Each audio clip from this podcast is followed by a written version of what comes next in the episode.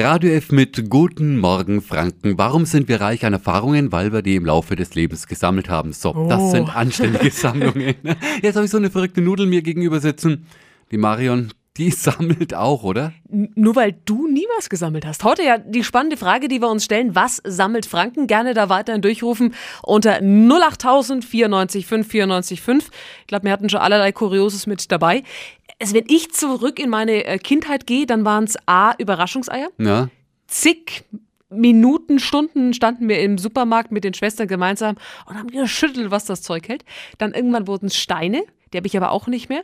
Und äh, Dittelblätter. Ja, das war so toll. Anfang, äh, glaube ich, der 2000er waren die, äh, das war ein Hype damals und diese Blöcke waren nicht günstig. Da ist echt Geld drauf gegangen. Die Frage ist doch, warum sammeln wir denn überhaupt? Und das ist auch die Frage für unseren positiven Psychologen Michael Tomow. Guten Morgen. Schönen guten Morgen. Warum sammeln Menschen überhaupt was? Ich denke, dass das evolutionär bedingt ist. Früher hat man das ja gemacht, zum Beispiel um Hungersnöte zu überwinden oder denen vorzubeugen, also ja, einen Puffer für harte Zeiten quasi zu bilden. Ich denke aber auch, dass das früher oft der Fall war, um zum Beispiel zu tauschen, um dann einfach einen Wert zu haben gegen das nächste Schaf oder die nächste Kuh zum Beispiel. Das finde ich gut. Jetzt kann man ja von den Sammelobjekten wahrscheinlich auch auf die Persönlichkeit schließen. Also zum Beispiel, wenn jetzt jemand Briefmarken sammelt oder Ü-Eier und was es da so alles gibt, Kronkorken.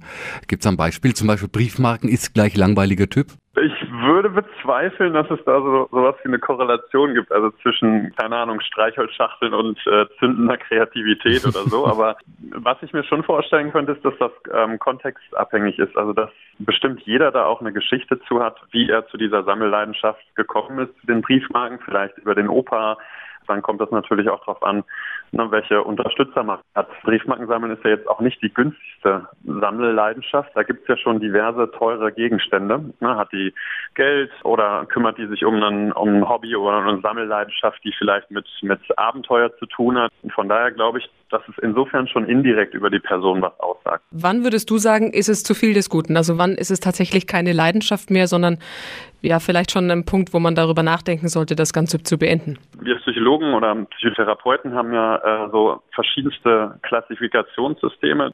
Da steht aber zum Beispiel dieses Symptom, dieses Messi-Symptom heißt das ja, wenn es dann wirklich in Anführungsstrichen krankhaft wird, nicht drin. Also ist per se jetzt keine Krankheit. Aber ich denke, wenn man so von, von Sucht ähm, spricht oder von Sammelabhängigkeit vielleicht auch, würde ich sagen, dass es da anfängt, wo diese freie Entfaltung einer Persönlichkeit beeinträchtigt wird. Also wo zum Beispiel ja soziale Bindungen und und ja das, was einfach dann nicht mehr entstehen kann an, an sozialen Verbindungen, wenn das zerstört ist oder nicht mehr entstehen kann, dann glaube ich, ist eine Sucht entstanden und das ist dann nicht mehr zuträglich und wirklich auch so, dass man sich da vielleicht an fremde Hilfe dann mal wenden sollte. Okay.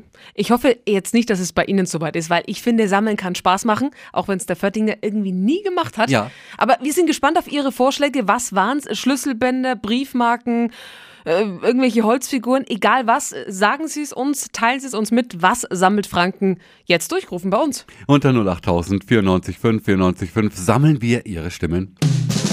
Hier ist Radio F. Radio F. 94 5. 94 5. Radio F.